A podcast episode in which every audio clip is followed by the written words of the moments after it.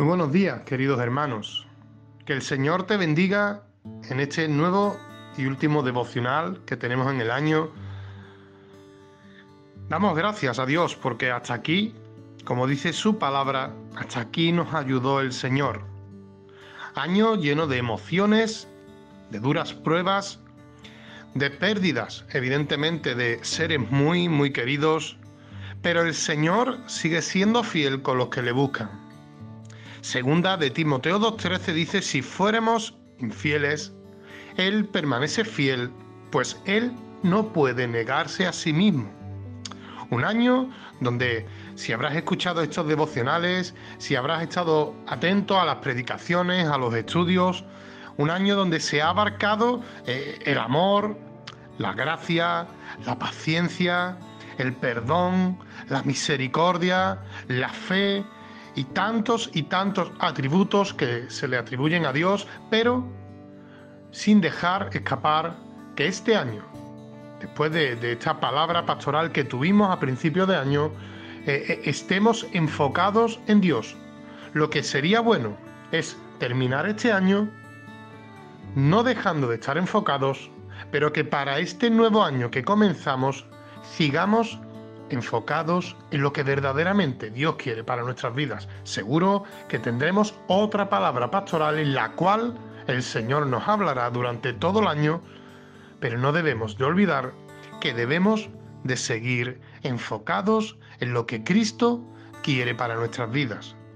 Antes te he mencionado atributos en los cuales Dios nos ha hablado durante todo el año, pero quisiera decirte que Dios sigue siendo ese Dios omnipresente. El Salmo 139, 7 al 10 nos dice que a dónde me iré de tu espíritu y a dónde huiré de tu presencia. Si subiera a los cielos, allí estás tú. Y si en el Seol hiciere mi estado, estrado, he aquí, allí tú estás. Si tomare las alas del alba y habitar en el extremo del mar, aún allí me guiará tu mano y me asirá tu diestra. Hermano, eh, Dios es un Dios que, que está en todo momento. Es un Dios en el cual está presente y sobre todo es un Dios que todo lo abarca.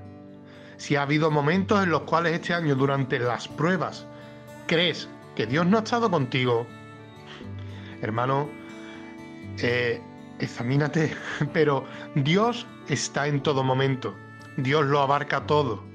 Eh, Mateo 19, 26 nos dice que Jesús dijo que para los hombres eso es imposible, pero para Dios todo es posible.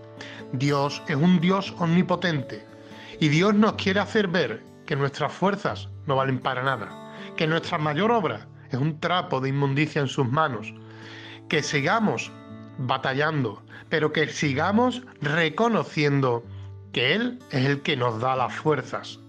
El Salmo 139, versículo 3, dice que has escudriñado mi andar y mi reposo, y todos mis caminos te son conocidos.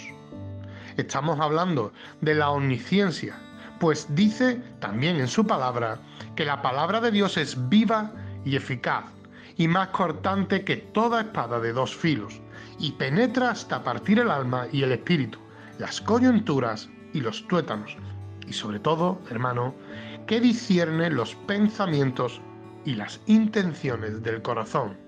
Él sabe lo que nuestro corazón necesita, Él sabe lo que nuestra vida necesita, pero Él también sabe aquello que nos está entorpeciendo el tener una relación sana con Dios. Acabamos un año, pero comenzamos otro lleno de nuevos retos, de nuevos proyectos, de nuevas ilusiones, y así podríamos hablar sucesivamente. Pero quisiera dejarte con un último mensaje, con un último versículo, y es que Dios dice que Él sabe nuestros pensamientos. Dice, porque yo sé los pensamientos que tengo acerca de vosotros, dice el Señor. Pensamientos de paz y no de mal, para daros el fin que esperáis. Entonces me invocaréis y vendréis y oraréis a mí, y yo os oiré. Y me buscaréis y me hallaréis, porque me buscaréis de todo vuestro corazón.